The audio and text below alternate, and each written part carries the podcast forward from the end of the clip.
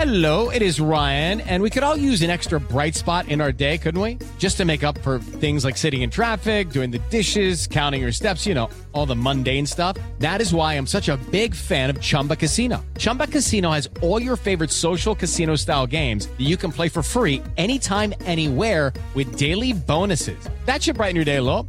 Actually, a lot. So sign up now at chumbacasino.com. That's chumbacasino.com. No purchase necessary. BGW. Void were prohibited by law. See terms and conditions. 18 plus. Detrás de la música, con Gustavo Albite. Empezamos, Gustavo. ¡Empezamos, Vicente! Vámonos, pues. ¿Qué tal, amigos de iHeartRadio? Mi nombre es Gustavo Albite Martínez. Esta es la segunda entrega de algunas vivencias junto a Vicente Fernández.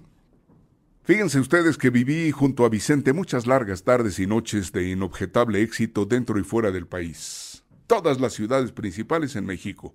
Y en el extranjero, Estados Unidos, España, Colombia y Venezuela, con públicos que no se saciaban de música y brindis y que varias veces provocaron épicas broncas, afortunadamente sin consecuencias graves. Ni siquiera llegaron a ser escándalos en los medios.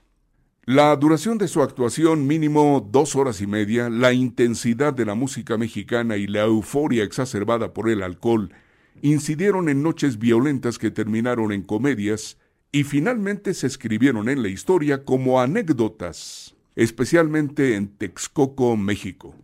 Precisamente ahí, después de una memorable trifulca en el graderío del Palenque, el charro juró no regresar a Texcoco, pero la tierra del faraón Silverio Pérez era la forma más cercana de cantar para la gente de la capital y era ni más ni menos su territorio.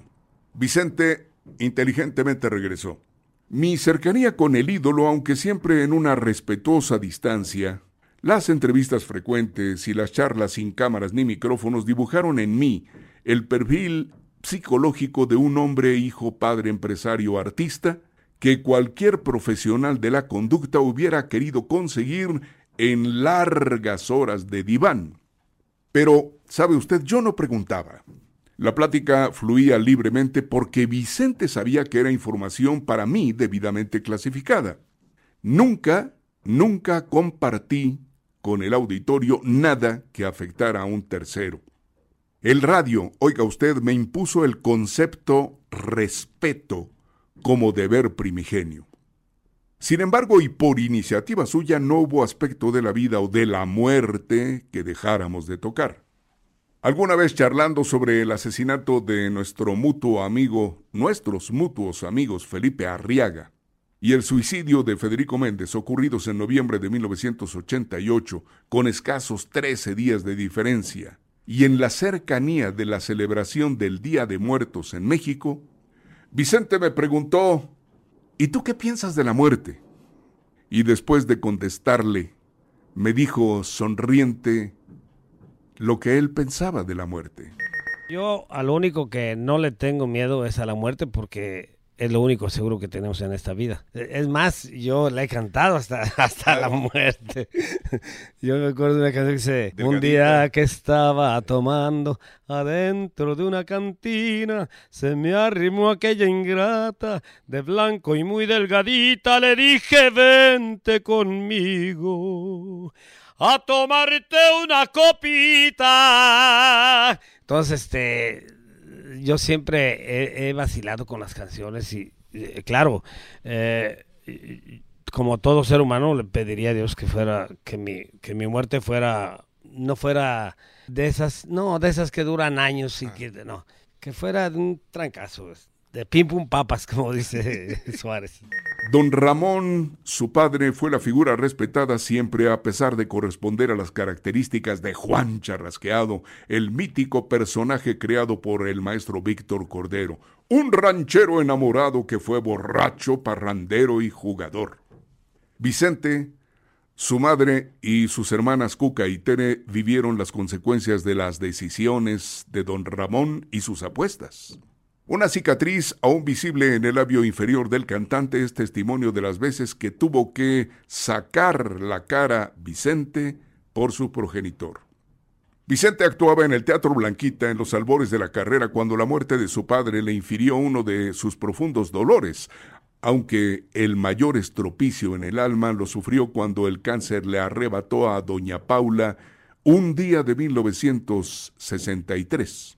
Durante un tiempo, en los setentas, Vicente se quitaba el bigote y las patillas y dejaba de trabajar los 30 días del mes de noviembre como señal de duelo por la muerte de la mujer que le enseñó a cantar y le compartió las canciones que le gustaban con Lidia Mendoza, una cantante tejana que le llegaba profundo a la gente.